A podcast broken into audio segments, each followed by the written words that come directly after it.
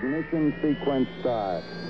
Six, five, four, three, two, one, zero. All engine running. Der kleine. Sternführer. 32 minutes past Podcast für. Astronomie und Raumfahrt. Apollo 11. Für alle, die wissen wollen, was sich am Himmel so tut. Für alle kleinen und großen Abenteurer, die die unendlichen Weiten des Weltalls entdecken wollen. Für alle, die fasziniert von dem Gedanken sind, dass die Welt um uns herum viel größer ist als das Alltägliche.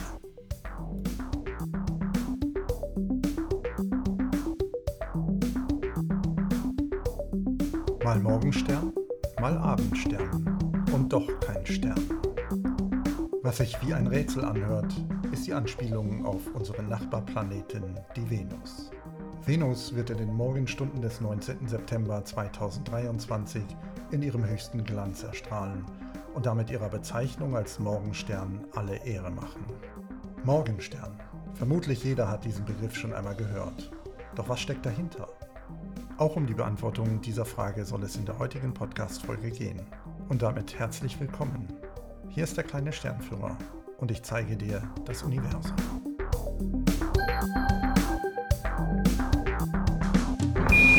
Houston, uh, Tranquility Base here. The Eagle has landed. Das hellste Gestirn, abgesehen von unserem Mond, welches am Morgenhimmel kurz vor Sonnenaufgang zu sehen ist, wird seit jeher als Morgenstern bezeichnet. In der Mythologie ist der Morgenstern nach Sonne und Mond sogar das bedeutendste Himmelsgestirn. So wurde in der Antike diesem Himmelsobjekt der Beiname Phosphoros, was so viel wie Lichtbringer bedeutet, verliehen. Dem Gegenstück, also dem Gestirn, welches wir gemeinhin als Abendstern bezeichnen, erhielt eine ähnlich prägnante Bezeichnung, Hesperos, was so viel bedeutet wie Abend. Auch als schließlich bekannt wurde, dass sowohl hinter dem Morgen- wie auch hinter dem Abendstern der Planet Venus steckt, also alle drei Objekte identisch sind, behielt man deren mythologische Deutung bei und behandelte nach wie vor Morgen- und Abendstern als eigenständige mythologische Wesen. Diese Deutung zieht sich nicht allein durch die antike Mythologie. Auch im alten Orient waren Morgen- und Abendstern bekannt. Hier wurden sie als Brüderpaar verehrt. Warum nur Morgen- oder Abendstern und kein Objekt für die ganze Nacht?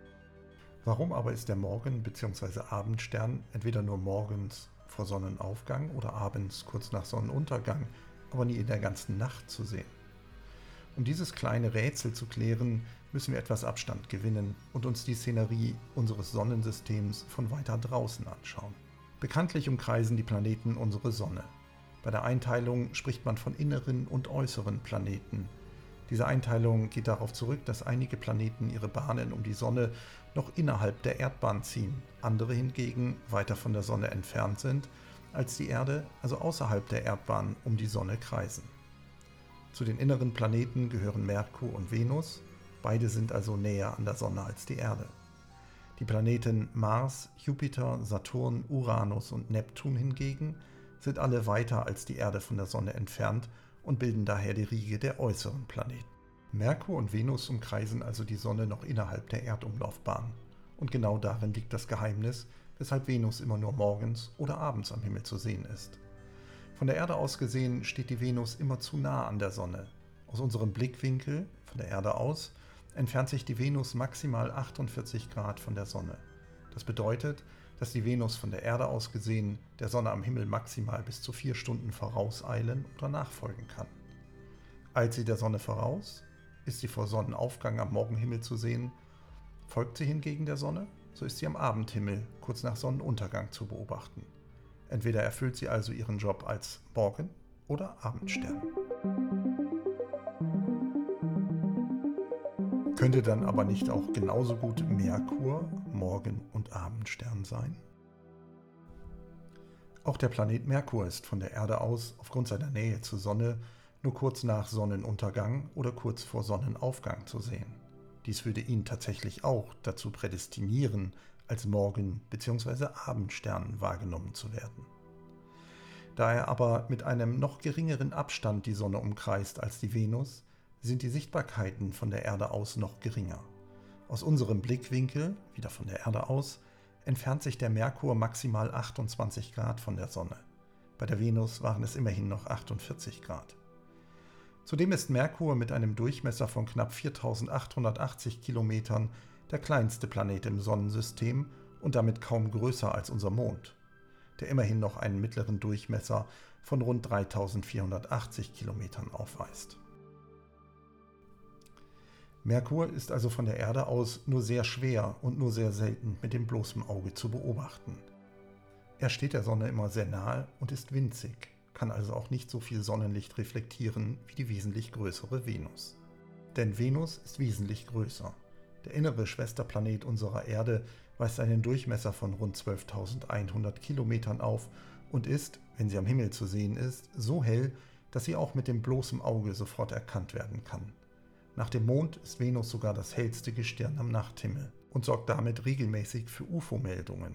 Viele Menschen halten sie aufgrund ihrer Helligkeit für ein Flugobjekt und nicht für einen Planeten. Diese Helligkeit ist wohl auch der Grund, warum Venus immer schon als Morgen- bzw. Abendstern bezeichnet wurde. Merkur war und ist einfach zu schlecht zu erkennen und fällt dadurch eigentlich nicht weiter ins Auge. Er wurde in der Antike für einen schwachen, leuchtenden Stern unter vielen betrachtet. Venus hingegen überstrahlte fast alles. Es gibt sie auch halb. Beobachtet man die Venus mit einem kleinen Teleskop, so wird man erkennen können, dass sie, ähnlich wie unser Mond, Phasen aufweist. So ist Venus oftmals nicht als rundes Planetenscheibchen, sondern zum Beispiel nur sichelförmig zu beobachten. So ist es auch in diesem Monat. Beobachtet man die Venus im September 2023, so zeigt sie sich zu Beginn des Monats in einem Teleskop als schmale Sichel. Die Venus ist von der Erde aus gesehen zu diesem Zeitpunkt zu rund 11 Prozent beleuchtet. Später im Monat nimmt die Venus zu. Ende September sind bereits 36 Prozent beleuchtet und die Sichel erscheint deutlich dicker.